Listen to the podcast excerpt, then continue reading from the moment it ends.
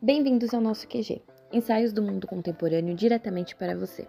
Aqui quem fala é a Jaque e a Sandy, e hoje vamos falar sobre o discurso do presidente Luiz Inácio Lula da Silva na Assembleia Geral das Nações Unidas e as posições adotadas pelo chefe de Estado brasileiro diante do complexo cenário internacional contemporâneo. Após a 78ª Assembleia Geral das Nações Unidas, que ocorreu no dia 19 de setembro deste ano, onde o Brasil foi o primeiro a discursar, muitos voltaram a sua atenção ao nosso país com um discurso feito pelo atual presidente Luiz Inácio Lula da Silva, onde ele se posicionou com opiniões fortes no cenário internacional. O presidente Lula iniciou seu discurso homenageando Sérgio Vieira de Mello, um dos principais diplomatas brasileiros que foi vítima de um atentado em Bagdá há 20 anos. Também prestou as suas condolências às vítimas do recente terremoto no Marrocos, das tempestades que atingiram a Líbia e por fim, aos brasileiros impactados pela tragédia climática no estado do Rio Grande do Sul. Prosseguindo seu discurso, Lula fez um alerta sobre a crise climática que tem assolado várias partes da Terra. Citou a fome e a desigualdade que atinge 735 milhões no planeta e criticou os líderes globais, afirmando que havia falta de vontade política daqueles que governam o mundo. E, mais uma vez, enfatizou a volta do Brasil ao cenário internacional, que estaria aberto para se reencontrar com o mundo e contribuir com o enfrentamento dos principais desafios globais. O presidente também mencionou que as metas propostas para a Agenda 2030 estão distantes de serem cumpridas e o fim do prazo está aproximando cada vez mais rápido. Enquanto os Objetivos de Desenvolvimento Sustentável têm um lento progresso, também mencionou que a Agenda 2030 pode se tornar o maior fracasso da ONU. Colocando o Brasil em pauta, ele declarou total comprometimento de seu governo para implantar todos os Objetivos de Desenvolvimento Sustentável. Citou também várias medidas implantadas no Brasil para cumprir esses objetivos. Lula voltou então a dar foco às pautas climáticas, mencionando que os países mais ricos crescem baseados em um modelo com altas taxas de emissões de gases nocivos ao clima e que isso precisa ser corrigido. Ele também declarou que são as populações vulneráveis do sul global as mais afetadas pelas perdas e danos causados pela mudança no clima. Foram citados alguns esforços do Brasil na luta de proteção ao meio ambiente, incluindo a luta contra o desmatamento da Amazônia.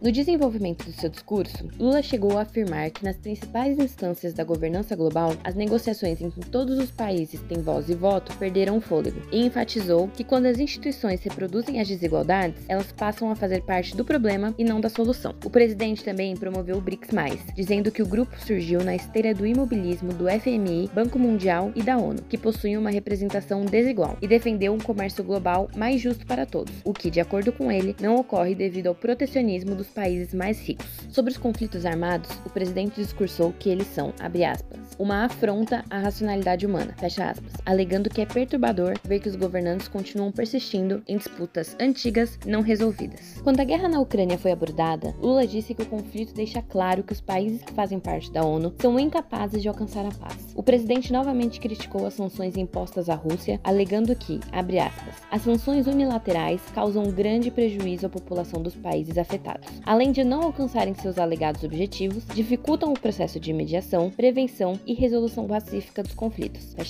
Ele também pontuou que o Conselho de Segurança da ONU está perdendo a sua credibilidade, graças às ações dos seus membros permanentes que, segundo ele, travam guerras não autorizadas em busca de expansão territorial ou de mudança de regime.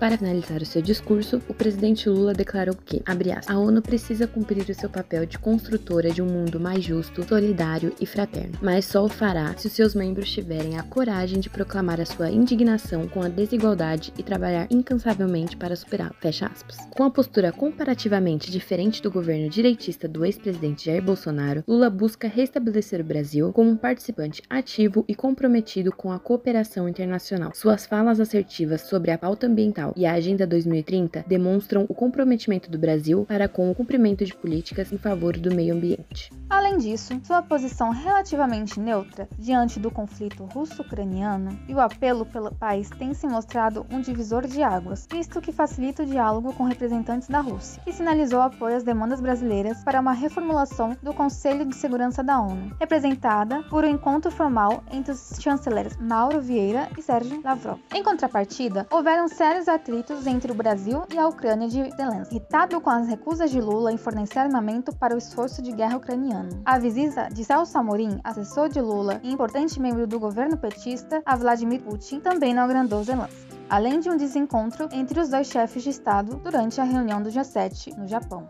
O futuro da política externa, por sua vez, continua sendo desafiador devido às desavenças nos mandatários internacionais, além de algumas dificuldades a nível regional. Na América do Sul, as eleições gerais argentinas põem em risco o diálogo entre Brasília e Buenos Aires, caso ocorra a vitória do economista de ultradireita Javier Milei. Chamado de socialista com vocação autoritária, Lula preocupa-se com as declarações de cortes de negociações com a Argentina de Milei, o que põe em risco a unidade do Mercosul. Também vale destacar os olhares negativos dos norte-americanos e europeus para com a expansão expansão do BRICS, visto como uma alternativa ao sistema financeiro internacional criado pelos Estados Unidos da América, e que coloca em questionamento o papel do FMI e do Banco Mundial no apoio aos países do Sul Global. Desde o início do seu terceiro mandato, foi possível observar uma grande movimentação e esforços de Lula para reuniões bilaterais e multilaterais, não apenas do governo brasileiro, mas também de diversos países que mostram o desejo de discutir seus interesses com o Brasil. Nas últimas semanas, ocorreram alguns encontros entre o Brasil e as lideranças de diversos países, como por exemplo a Noruega Noruega, onde o presidente brasileiro conversou com o primeiro-ministro do país sobre temas como as questões comerciais, o financiamento ambiental e o investimento em fontes renováveis de energia, assunto de grande importância, já que, de acordo com o governo federal, a Noruega é um dos principais investidores estrangeiros do Fundo Amazônia. Já no encontro com o presidente Alain Berset, na Suíça, foi colocado em pauta o acordo comercial entre o Mercosul e a Associação Europeia de Comércio Livre. A parceria entre os países também agrega projetos de neurociência, saúde, energia e meio ambiente. No dia 19 de setembro deste ano, aconteceu outra reunião, desta vez entre Lula e Mohamed, a presidente da Palestina, que se encontra em conflito com Israel. Na conversa, Lula defendeu a solução do conflito no Oriente Médio. Sobre um dos encontros mais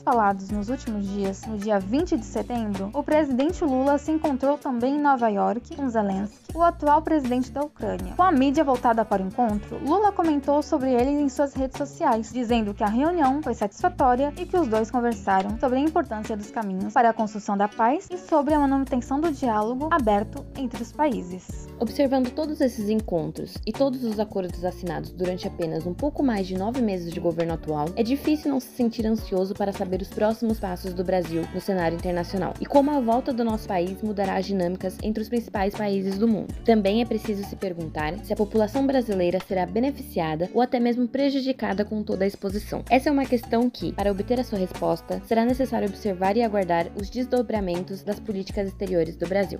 E esse foi o episódio de hoje, com um roteiro escrito por Tiago Ranieri e Luana Menezes Santos. O QG Podcast é produzido pelo Grupo de Pesquisa de Análise de Conjuntura Internacional, vinculado à Universidade Católica de Santos. Siga o nosso perfil no Instagram, no TikTok e no Twitter, arroba Quarentena Global, e acompanhe os novos episódios todas as quintas nas principais plataformas. Fiquem saudáveis, fiquem seguros e até mais!